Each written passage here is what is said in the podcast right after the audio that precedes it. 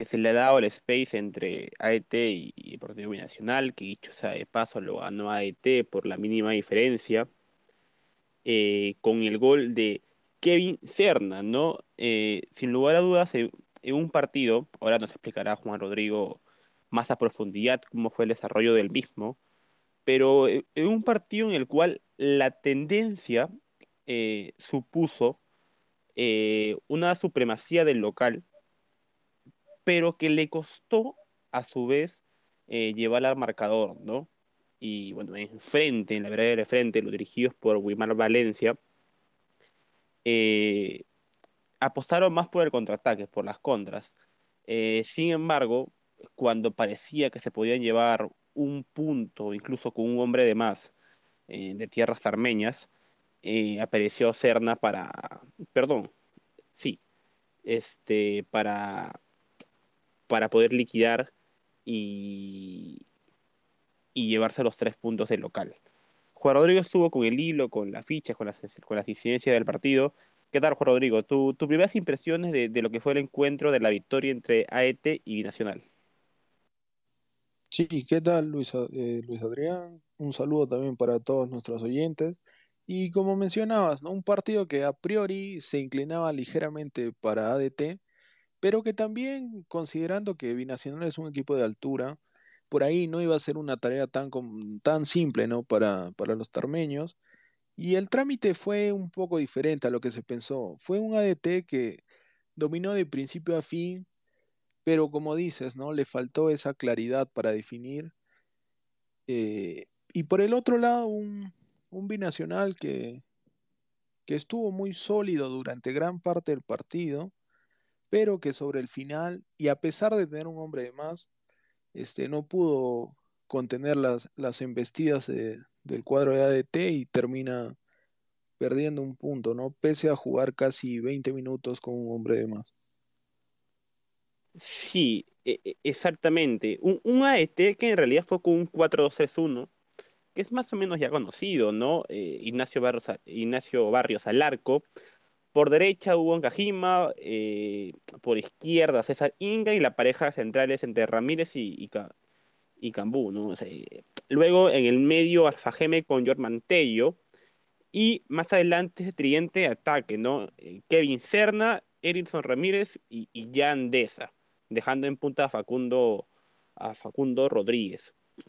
Eh, aquí la disyuntiva, como bien, como bien mencionaba Juan Rodrigo, para los dirigidos por Franco Navarro, era de que, eh, y, yo en realidad eh, también, también lo he notado en, anteriores partidos, ¿no?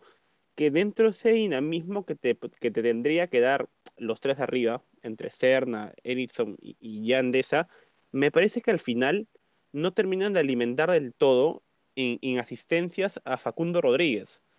Eh, igual, igual sigue siendo curioso, porque si, si vamos un poquito más allá, incluso yendo estrictamente a las calificaciones, entre Kevin Serna, Enzo Ramírez y Deza, los tres tienen nota aprobatoria para Juan Rodrigo, pero Facundo Rodríguez ter, termina teniendo un 10.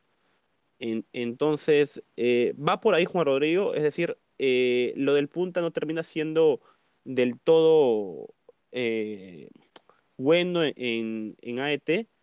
Y, y, en ese sentido, ¿qué tanto fue la diferencia entre lo hecho por Facundo Rodríguez en 66 minutos y lo hecho por Hernán Rengifo, que ingresó también, eh, que ingresó por él, ¿no? A los 66.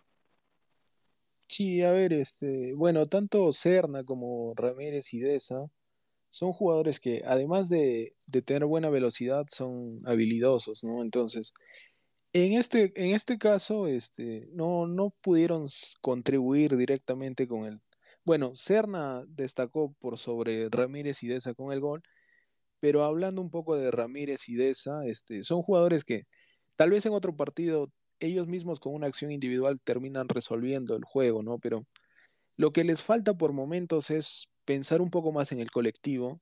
Sabemos que tienen habilidad para por ahí animarse a la personal, pero me parece que están cayendo por momentos en individualismos y eso es lo que los aleja de, de Rodríguez, que para los que no lo conocen es un 9 muy parecido a Rengifo, un 9 de área, que si no lo alimentan con balones que caigan justamente cerca de la portería rival pasa desapercibido. Entonces, durante el tiempo que estuvo Rodríguez, por ahí que estuvo muy aislado del juego, y para allá cuando entra Rengifo, este, también aprovecha un poco ya el cansancio del desgaste, porque es una cancha pesada, ¿no? La del Estadio Unión de Tarma, entonces ya está un poco desgastada la defensa de Binacional.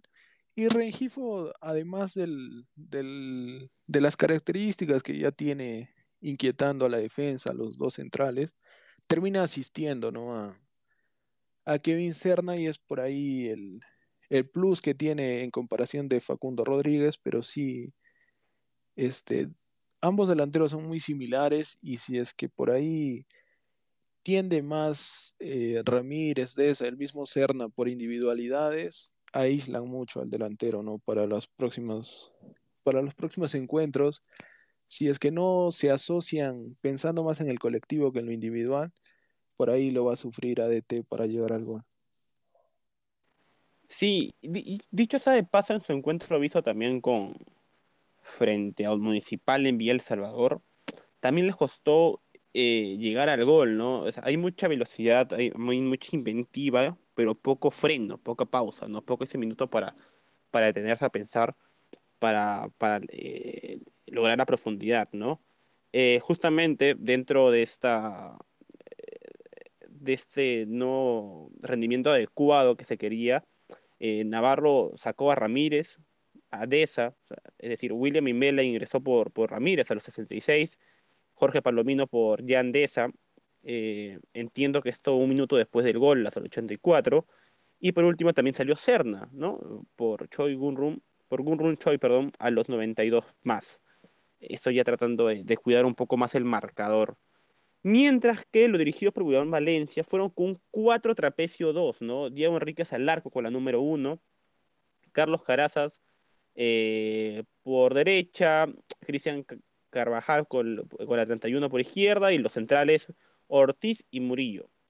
Eh, luego, eh, Ángel Ojeda con, con Auer vino a ser los del medio, las contenciones, y Cedrón con Polar abierto por los lados mientras dejando en, punta a Janio Opósito con Jackson Pita. Te iba a preguntar, Juan Rodrigo, este, a Polar lo que se le criticaba mucho, uno, lo, que, se le pide en realidad es que ese rendimiento superlativo que suele tener en, en, en Juliaca lo pueda siquiera emular o igualar un poco cuando le toca visitar, ¿no? A veces cuando le toca visitar el llano. Pero ahora en Tarma eh, cómo termina siendo el rendimiento antipolar, ¿no? Es, similar al antipolar que vemos en Juliaca, que es enganche y le suele pegar de donde sea y siempre lleva algún peligro, que termina siendo más determinante. Y también te iba a preguntar por Janio Pósito, también directamente, ¿no? Eh, en su partido contra Deportivo Municipal, cuando ingresó por Santiago Silva, fue muy determinante en el resultado final. Es más, Santiago Silva fue, fue muy criticado porque todas las que él trataba de picar terminaban en posición adelantada. Eh, y veo que hoy incluso decide Valencia posar por Pósito y por Pita desde el arranque, ¿no? Eh, es más, Santiago Silva ni, ingresó. Mm, sí, este, bueno, Auer, eh, hablando de Polar primero, le costó el partido un poco por el hecho de que no fue muy, no tuvo mucho el balón binacional, entonces sí tuvo algunas apariciones, por eso la nota no termina siendo desaprobatoria, pero sí le costó aparecer por el hecho de que el balón más estuvo en, eh, por el conjunto de ADT. Y este, bueno, sí, ¿no? Con Polar es un poco la deuda de, de que no tiene el mismo desenvolvimiento que tiene en Juliaca cuando sale de Juliaca. Pero bueno, hoy fue dentro de los puntos altos en la parte ofensiva de, de Binacional. Y caso contrario de, Janio Pósito, que me parece que Wilmar Valencias eh, se anima a ponerlo por sobre Santiago Silva por el hecho de que es un jugador que conoce la altura, ¿no? Y me parece que eso pesa en la decisión de hoy. Y este, tanto Pósito como Pita sufrieron casi el mismo problema que tuvo Facundo Rodríguez, ¿no? Que no, no les llegó mucho el balón y por ahí este, si no salían del área o, por ahí buscaban retroceder un poco para buscar el balón, no quedaban como que aislados en el funcionamiento. En realidad fue un partido que le costó bastante a Binacional y por eso que no tuvo mucha, mucho peso ofensivo, salvo alguna pelota parada o por ahí algún contraataque, ¿no? Sí, en realidad este es un Binacional que, que siempre que sale le, cuesta, ¿no? A ver, Binacional recibe a la San, Martín, lo golea 4-0. Eh, recibe, recibe, a Municipal, eh, lo vence 2-0. Eh, pero luego le toca venir a, a Lima y pierde contra Cantolao 1-0. A, a, su vez, este, bueno, si bien es cierto, pudo rescatar puntos de, contra Cienciano, pero vemos que hoy pierde contra AET. Entonces yo creo que en, en, el, en el camino de que, que Binacional se quiera hacer un firme, firme candidato para, para, competir por ahí por algún torneo nacional o incluso la clausura, tiene que tener esa, esa virtud de, que, de poder sumar victorias fuera de casa, que es algo que, por ejemplo, Cienciano sí lo, sí lo viene teniendo, ¿no? Si es que hablamos de equipo de altura. En Deportivo Binacional solo se hicieron dos cambios en realidad salió Jackson Pita, quien, lo quien venía mencionando Juan Rodrigo, e ingresó Jack Durán a los 70, y también eh, salió Andy Polar, otros que los que veníamos mencionando, e ingresó Leonardo de la Cruz a los 84. Ahora repasando estrictamente los puntajes, eh, veo cinco rojos dentro de, de las calificaciones.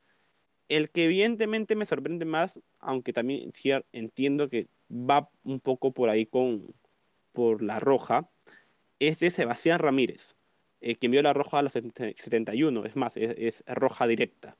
Y les pones, y le pusiste 0-2, Juan Rodrigo. Sí, el, el puntaje va, bueno, fue el más drástico por el hecho de la tarjeta roja, pero no fue una roja eh, como en muchos casos, ¿no? Que por salvar un contraataque tal vez este, tienes que cerrar con falta, sino que fue una agresión incluso este, innecesaria. En, el momento de juego donde si tu equipo viene dominando el juego, no tendrías por qué complicarte tú mismo en alejarte del dominio que podría causar tener un hombre de menos.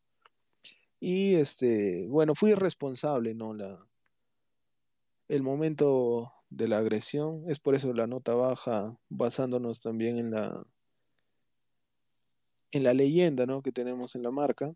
Y bueno, respecto a Rodríguez y a Pósito, este, es por lo que te mencionaba, ¿no? De que estuvieron un tanto fuera del, del juego por el hecho de que no llegaba mucho el balón directamente hacia los nueve. Por ahí Pita salva un poquito porque se, se, recostaba por las bandas. Y este, no fue un buen partido de los laterales de Binacional tampoco. Tanto Caraza como Carvajal este, les costó mucho el tema de tener que marcar, ¿no? Como destacamos minutos previos a Kevin Serna, a Ramírez y a que por ahí alternaban. Entonces fue un partido que les costó bastante a los, a los marcadores en binacional y bueno, las razones de los delanteros ya te las, ya te las estaba dando. Y así como hablamos de calificaciones bajas, eh, también toca hablar de las calificaciones altas, ¿no? Estrictamente de Kevin Serna, quien, quien termina siendo el capo con, con un 15 eh, tiene que ver el gol, entiendo, ¿no, Juan Rodrigo, en la decisión del capo, pero también entendería un poco que también igual te costó, ¿no? Porque, este, porque siendo 15, a lo mejor también quiere decir que el partido no terminó, no terminó siendo del todo entretenido y ni del todo dinámico. Sí, no, no fue una figura muy resaltante como para, para marcarlo con una nota mayor. Influye el gol, influye también que dentro de todo fue el jugador que estuvo más predispuesto a asociarse, por ahí buscar alguna acción colectiva para llegar al arco de Diego Enríquez. Y en caso, este, como ves también, ambos porteros tienen buena nota porque si no llegaba el gol de, de ADT, yo hubiera considerado como figura a Diego Enríquez porque tiene unas cuantas intervenciones positivas que terminaban, que terminaban manteniendo ¿no? en cero el arco de binacional, pero finalmente la balanza se inclina por, por Cerna que termina dándole los tres puntos a la ADT. Por último, la cuarta arbitral liderada por Augusto Menéndez, acompañada de José Castillo, Jorge Soria y Gustavo Guamán, eh, termina siendo calificadas por un 12. Eh, Juan Rodrigo, un 12 supone una actuación regular. Sí, no, no fue un partido que por ahí se le haya ido de las manos a la cuarteta. En general, este, tampoco, si por momentos hubo algo de juego brusco, tampoco no fue desmesurado y que haya tenido que, sancionar por ahí con más tarjetas rojas. Pero este, sí, alguna que otra acción puntual en alguna tarjeta por ahí que nos mostró, que la mostró un poco anticipada, le da ese, esa calificación ¿no? de un arbitraje regular, que no fue malo, pero tampoco fue destacado. ¿no? Y bueno, eso ha sido el, el space de la victoria de AET frente a Binacional. Nos acompañó Juan Rodrigo. En minutos, eh, evidentemente, desde otro enlace tendremos el space. A su vez, eh, del partido de Manucci y Cantolao, que terminó 0-0, y también eh, el de Grau frente a la San Martín, en el cual ganó ¿no? el, patrimonio por la mínima diferencia. Nos estamos viendo, gracias a, los, a quienes nos han escuchado, los que nos escuchan y los que nos escucharán posteriormente en las plataformas de Spotify. Un abrazo y gracias.